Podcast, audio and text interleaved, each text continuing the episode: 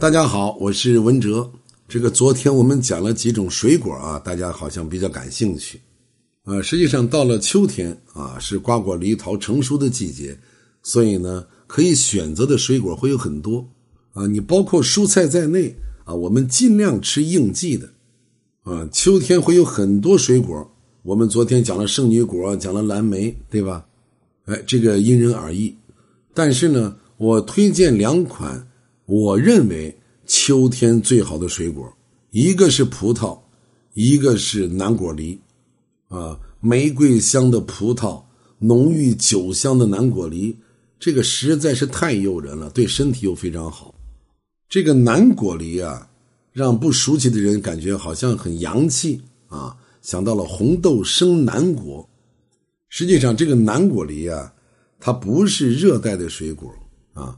它的产地是辽宁的南部，啊，在辽宁以南这个地区盛产这个南果梨，它只有鸡蛋那么大小，看起来呢不起眼，皮儿还很厚很硬，但是味道极其甜美，果肉多汁，有浓郁的酒香，素有“梨中之王”之称，啊，每年九月初是南果梨的采摘期，啊。我们马上就可以吃到南果梨，它的营养异常丰富，除了含有多种维生素和矿物质元素，你像钾、钙、铁、锌，除此以外，更出色的是它还含有十七种氨基酸。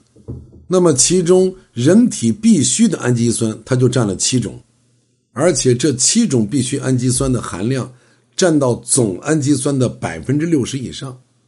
同时，成熟的南果梨皮当中还含有丰富的花色素苷。花色素苷，它不仅让这个果实色彩诱人，还具有非常强的抗氧化的功能，并且对防治心血管疾病能起到一定的作用。所以大家要留意啊，碰见这个南果梨要买一些回家啊，适合于家里所有人吃。那么你在挑选的时候呢，首先要看外观。按这个一虎二或者一虎三的这个标准去挑，啊，什么叫一虎二、一虎三呢？这个虎啊，就是老虎的虎，这个是当地这个人的一种叫法，就是挑这个南果梨的时候一个简单的技巧。你看我们这个食指和拇指合在一起，是不是就画成那个圈我们说 OK，这个食指跟拇指不是画了一个圈吗？对吧？把它握成一个圈那么，在你这个食指和拇指连接的地方，能容下两根手指头或者三根手指头，像个 C A B C D 的 C 一样啊，就这么大小的啊，是最合适的啊。太大了也不行，太小了也不好啊。就是在这个食指尖和拇指尖中间这个地方，就 C 这个缺口的地方，能放下两个指头或者三个指头，哎，这么大小的是最好的，它营养既充分。